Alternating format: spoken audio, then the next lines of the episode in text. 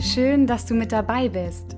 Herzlich willkommen bei meinem Podcast Mut wird belohnt. Der Podcast für dein Leben im Heute. Mut, Freiheit und Emotionen, das ist, was dich hier erwartet. Viel Spaß beim Zuhören. Heute geht es um das Thema emotionales Essen. Warum isst du emotional? Dabei geht es ganz gezielt natürlich um alle Betroffenen und ehemaligen Betroffenen von Essstörungen, aber das Thema emotionales Essen betrifft die gesamte Gesellschaft. Es gibt viele emotionale Esser unter uns und das kommt auch ganz automatisch, weil Essen in unserer Gesellschaft einfach ganz viele Funktionen erfüllt und auch immer was ja Soziales hat. Wir verbinden mit Essen Erinnerungen, schöne Gefühle, Kindheitserinnerungen, tolle Urlaube, genauso aber auch Traumata. Ja, jemand, der immer Ziegenmilch trinken musste als Kind und heute beim Geruch von Ziegenmilch das Würgen bekommt. Jemand, der immer gesagt bekommen hat: „Hey, du musst deinen Teller aufessen“, also da auch so eine gewisse gestörte Beziehung zu Essen entwickelt hat. Essen ist einfach immer auch emotional. Das ist ganz normal. Schwierig wird es allerdings dann, wenn du regelmäßig isst, ohne physischen Hunger zu haben. Wenn das Essen also ein Bedürfnis befriedigen soll, was du glaubst, was auch nur das Essen, also das Lebensmittel, zu dem du dann greifst, lösen kann. Also dass du dich dann wieder besser fühlst durch das Essen und du eigentlich auch keine richtige Alternative siehst, wie du das sonst hinbekommen könntest. Dabei wählst du häufig Lebensmittel, die besonders fettreich oder zuckerhaltig sind. Das ist auch laut Studien ganz klar belegt, dass da ein Zusammenhang herrscht zwischen, äh, wenn wir als negativ wahrgenommene Emotionen reduzieren wollen, greifen wir eher zu sehr zuckerhaltigen und fettreichen Lebensmitteln. Und Studien zeigen auch, dass wenn wir unter Stress stehen, deutlich mehr essen als in normalen Zeiten und dass wir uns auch deutlich ungesünder ernähren, wenn wir uns in Stresssituationen befinden. Bei der Essenswahl greifen dann Personen auch deutlich häufiger zu Süßigkeiten und Fertiggerichten und fettreichen Lebensmitteln. Und sogar ganz viele sagen auch, sie nehmen deutlich mehr Nahrung auf, als wenn sie nicht gestresst sind. Das bezieht sich eben immer auf emotionale Esser. Häufig ist auch, dass gar nicht mehr darauf geachtet wird, was überhaupt gegessen wird, wenn das Stresslevel steigt und viele geben sogar an, dass in Stresssituationen ihnen vollkommen egal ist, was sie essen, was natürlich auch ganz schön krass ist. Und ein ganz typisches Beispiel, ich habe ja Stress jetzt gerade schon erwähnt, ist dieses Gefühl, in Anführungsstrichen, Gefühl der Anspannung. Denn rein psychologisch gesehen handelt es sich bei Anspannung überhaupt nicht um ein Gefühl, sondern wir verwenden diesen Begriff eigentlich immer dann, wenn wir nicht so genau sagen können, was eigentlich mit uns los ist und wie wir uns fühlen. Wenn wir nicht genau wissen, so, ne, ich bin so angespannt. Und um diese Anspannung loszuwerden, greifen emotionale Esser dann zum Essen. Ja, also die wollen die Anspannungskurve senken und wieder normal funktionieren, in Anführungsstrichen.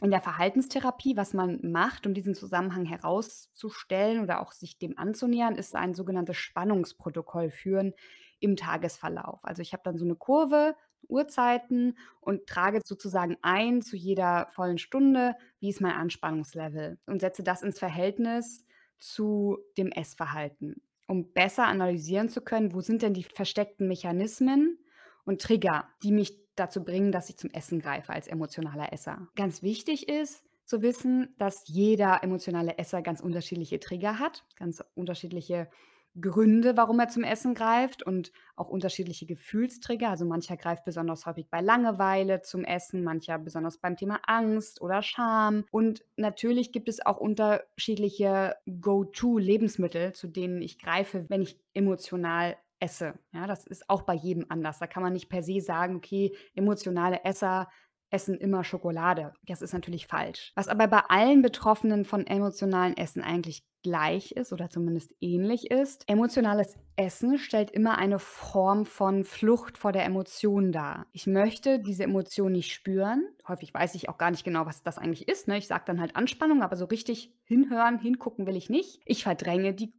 diese Emotion und esse, anstatt sie kon zu konfrontieren. Ja, ganz typisch bei Angst zum Beispiel, ne? Dieses Gefühl der Angst, das mögen wir nicht. Wir drängen das weg.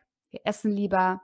Äh, letztendlich ist das der gleiche Mechanismus, den den man bei anderen Süchten auch hat, ne? Alkohol. Warum trinke ich? Damit ich vergesse, verdränge. Dann ist es natürlich ganz klar 'ne Gewohnheit, die sich nur schwer ablegen lässt. Also, das ist ähm, das Gehirn mag halt keine Veränderung und es kostet Energie, irgendwas zu verändern meinem Verhalten. Also, es ist einfach zu anstrengend. Und ja, die Tafel Schokolade liegt da eh immer neben dem Schreibtisch, da greife ich schnell hin. Das ist so naheliegend einfach. Warum sollte ich daran was ändern, ne? Es es kostet wenig Energie und ganz entscheidend, es funktioniert halt auch noch. Tatsächlich sinkt die Anspannungskurve. Also, bei emotionalen Essern ist ja diese Verbindung eben schon hergestellt. Das heißt, wenn sie dann essen, sinkt die Anspannungskurve tatsächlich. Wobei, wir kennen das ja auch als Essstörungspatienten, natürlich ist der Effekt immer nur kurzfristig. Danach wird alles nur noch schlimmer, aber es funktioniert erst mal und es funktioniert sofort und das ist natürlich so total verlockend für das Gehirn. Was eigentlich auch immer der Fall ist bei emotionalen Essern, ist, dass dieser Essdruck, wie ich ihn nenne, also dieses Gefühl: „Oh, ich muss jetzt irgendwie zum Essen greifen, obwohl ich physisch gar keinen Hunger habe“, dass das als Feind wahrgenommen wird und Feindbild ist. Das muss man bekämpfen, ja? Ich muss versuchen, die Kontrolle zu behalten. Zum Beispiel werden dann bestimmte Lebensmittel nicht mehr eingekauft oder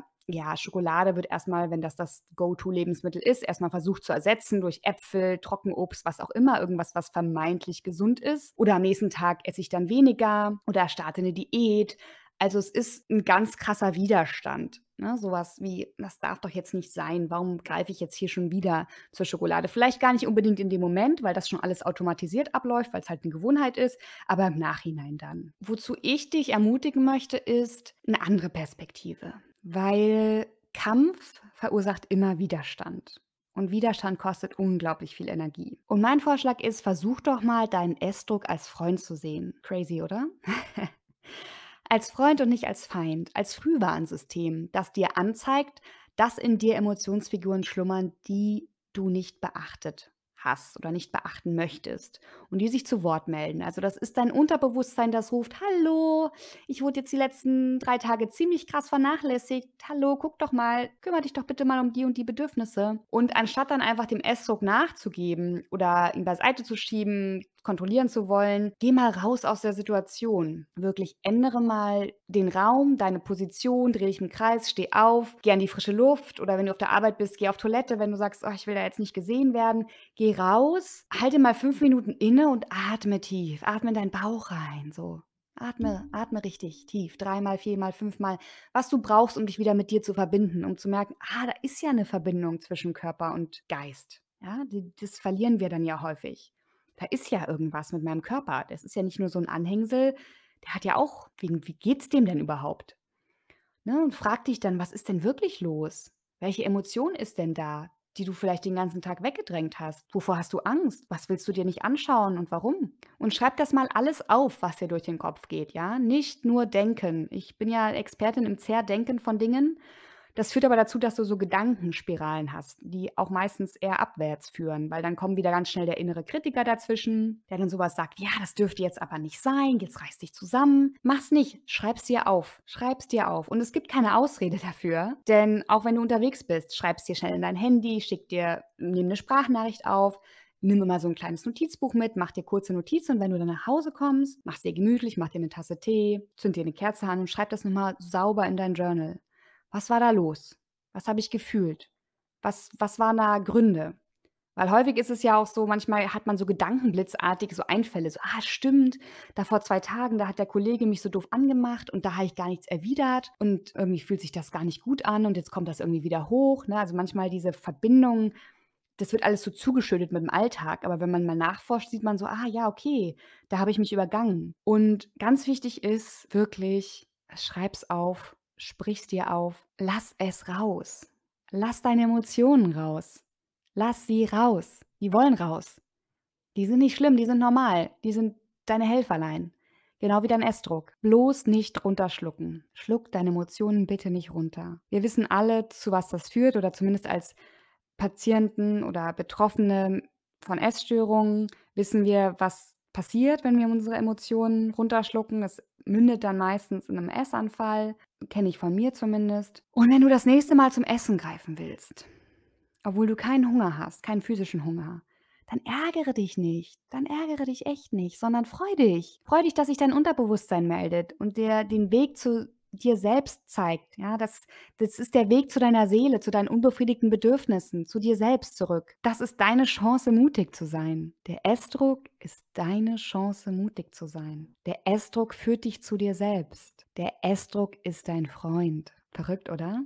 Der Essdruck ist dein Freund. Wie fühlst du dich, wenn du das hörst? Ist es nicht erleichternd? Sei mutig. Du weißt doch, Mut wird belohnt. So, jetzt hatten wir heute eine spannende Folge, aus der du vielleicht zumindest einen Perspektivwechsel mitnehmen konntest. Ich werde in den äh, kommenden Folgen sicherlich auch noch eingehen auf ganz konkrete Strategien, gerade wenn ganz akuten Essanfall droht wie man damit umgehen kann. Ich werde auch noch mal auf einzelne Konzepte eingehen. Zum Beispiel hatte ich ja heute schon erwähnt, dass die Anspannungskurve. Wenn du mehr hören möchtest, wenn du spezifische Fragen hast, Hilfestellung brauchst, lass mich das wissen. Schreib mir bei Instagram, da findest du mich unter Mila Mate. Schreib mir einfach, was interessiert dich? Wozu möchtest du mehr wissen? Wo wünschst du dir Unterstützung?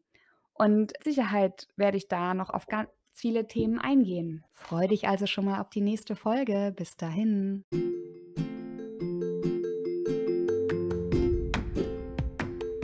So, vielen Dank, meine Lieben. Danke fürs Zuhören. Ich hoffe, ihr kommt wieder. Empfehlt meinen Podcast weiter. Berichtet mir von euren Stories. Bis zum nächsten Mal.